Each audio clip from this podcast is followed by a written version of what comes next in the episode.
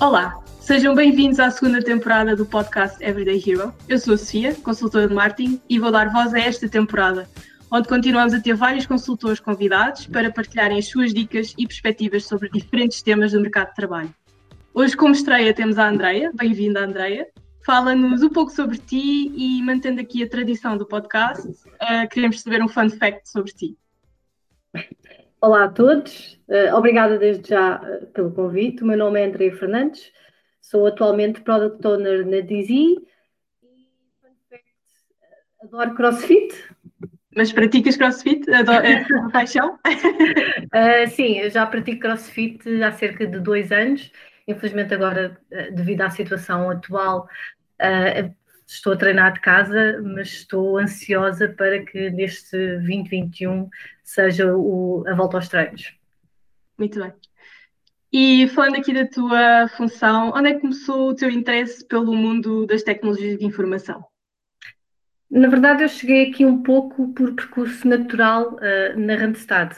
Eu não tenho qualquer formação na área das tecnologias, mas ao longo dos anos, com o trabalho que fui fazendo, fui percebendo a minha inclinação e desenvolvendo a minha capacidade para esta área.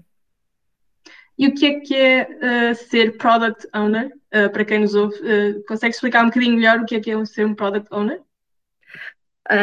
portanto, como o próprio nome indica, gestão do, do produto, Uh, eu, eu, tenho comigo uh, vários produtos dentro da casa e o que eu faço aqui é uma ponte entre o negócio, que faz a utilização desses mesmos produtos, e a equipa de desenvolvimento dentro da, Dizzy.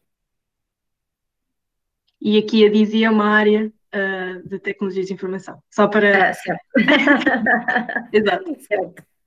E podes-nos explicar um bocadinho como é que tu chegaste até aqui? Disseste que não tiveste formação na área, portanto, como não. é que foi este percurso? Uh, eu, eu, comecei, o meu primeiro emprego foi um part-time numa linha comercial da PT, uh, a fazer troca de tarifários. Uh, foi uma experiência muito curta, de quatro meses, e depois passei para a antiga TV Cabo, onde passei três anos a fazer parte uh, de uma equipa de supervisão em linhas de faturação, técnica, comercial e comecei aí a desenvolver algumas competências de organização e gestão de equipa. Uh, passados alguns anos esse projeto termina e eu passo para a equipa de Business Consulting, onde o meu trabalho já envolvia então trabalho uh, de, de, reporting, de qualidade, muito próximo do cliente EDP. Esta equipa acabou por ser integrada na antiga DIC, que é agora, como falámos a Dizzy, onde estou uh, atualmente desde 2016 e que tenho comigo então esta gestão de produto. E o que é que tu fazes no teu dia a dia profissional? Como é que é o teu dia de trabalho?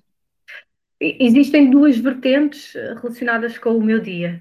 Em primeiro, a, ligação, como eu estava a dizer, com o negócio, que passa por dar apoio e responder a muitas questões que fazem, a recolha de, requisitos, demos, reuniões com os business owners, definição de roadmap, etc. Depois, uma segunda vertente dentro da própria Dizzy, por um lado, a acompanhar a equipa que está em trabalho contínuo e, por outro, em antecipação do nosso calendário de trabalho. Neste caso, por exemplo, eu já estou a preparar o próximo mês de fevereiro. É necessário uh, preparar o backlog, ou seja, reunir os tais requisitos que o negócio entrega, sejam eles novos desenvolvimentos, uh, correções, melhorias. Temos de construir essas tarefas definir a sua prioridade, estimar a capacidade, realizar testes, responder a tickets, fazer documentação, portanto, aqui muita coisa, e ainda mais no meu caso. Estou dentro da design área digital, muitas vezes passa também por experimentar novas ferramentas, fazer a ponto com o fornecedor, também fazer os testes dessas novas um, plataformas, passar a acompanhar o negócio na adoção, etc.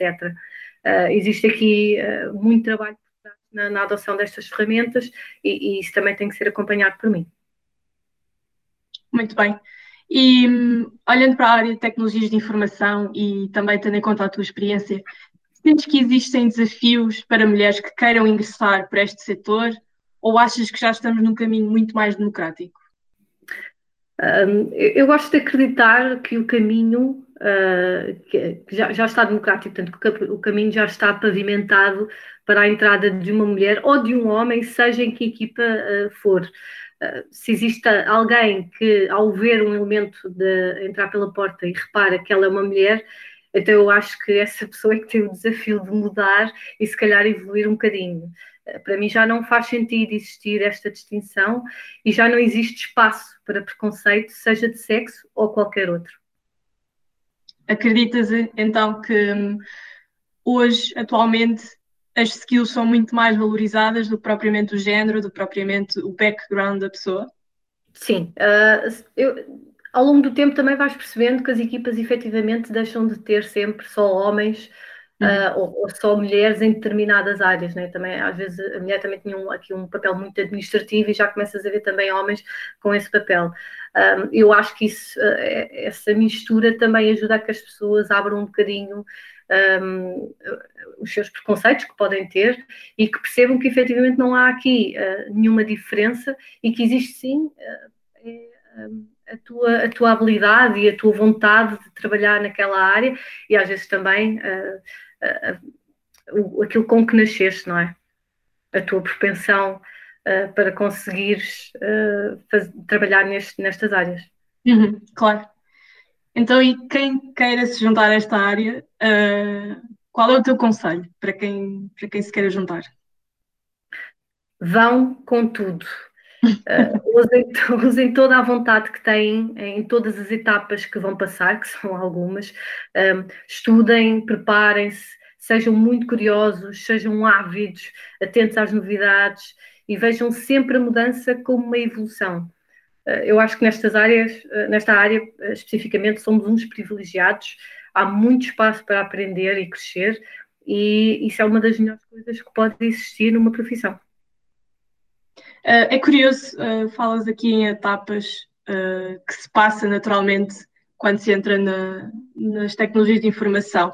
Sim. Achas que esse caminho está de igual para igual para homens e mulheres? Um, eu, eu acho que já teve mais desigual, lá está. Eu acho que consoante as mulheres foram fazendo essas etapas e chegando uh, à linha de igualdade, foram percebendo que afinal não existe aqui qualquer diferença entre homens e mulheres e que todos nós somos capazes de passar por essas etapas, de superá-las e de chegar uh, onde queremos. Portanto, é como eu disse, eu acho que hoje em dia já nem sequer devemos pensar nisso, é, não passa mesmo de um preconceito um, e, e devemos achar que todos nós conseguimos lá chegar. Claro. E então, e um conselho para quem já esteja nesta área? Olha, é uma coisa que nós às vezes, até eu própria às vezes me esqueço, um, e, e, por isso eu acho que todos devem manter em mente que é muito importante celebrar. Às vezes estamos ali tão embrenhados no, no nosso mundo uh, que passamos assim pelos sucessos e, e, já estamos a preparar o próximo a batalha e não pode ser sempre assim. Eu acho que as pessoas devem parar, devem beber uma cerveja, comer uns termossos e apreciar as conquistas e, e principalmente fazê-lo em equipa. Isto é muito importante e nós temos tentado também dentro da equipa uh, implementar isso e, e tem tido os seus frutos. Realmente naquele momento de descontração um, aí sim é que tu vais saborear o trabalho que tu fizeste eu acho que ajuda imenso na preparação uh, do próximo e lá está, é também para celebrar que, que nós cá estamos. claro. Uh, quando falas de sucesso, acredito também falas de micro-sucessos. Uh, é engraçado falar nisso porque eu há, há pouco tempo li um artigo sobre como celebrar micro-sucessos pode ajudar a união das equipas. Não sei se concordas com este ponto de vista. Concordo muito. Uh, é isso que eu estava a dizer. Eu estava a dizer, não se esqueçam de celebrar uh, vocês e depois uhum. tragam também a vossa equipa para celebrar. Portanto, não devemos ser uma ilha, não, eu não devo ir para o canto da sala beber então. uma cerveja, eu devo celebrar uh, aquilo que conquistei e também trazer a equipa comigo. Eu estou, eu estou num lugar onde estou também, tendo em conta a equipa que, que tenho atualmente, uh, eu não seria nada sem o negócio, nem eu seria nada sem a minha equipa de developers. Uh, e é, é, importante juntar um, essa minha base na minha celebração e, e, eu agradecer às pessoas que estão comigo do lado do negócio e eu agradecer aos developers e todos nós uh, celebrarmos em conjunto, não só eu, mas também a equipa um, e, e todos passarmos por este momento de descontração. Muito bem. E terminamos assim o nosso episódio com este conselho Andréia, obrigada por teres estado comigo e com quem nos ouve e a partilhar a tua visão. Obrigada. Voltamos na próxima semana e já sabem, sigam as nossas redes sociais, Facebook, LinkedIn e Instagram. E obrigada.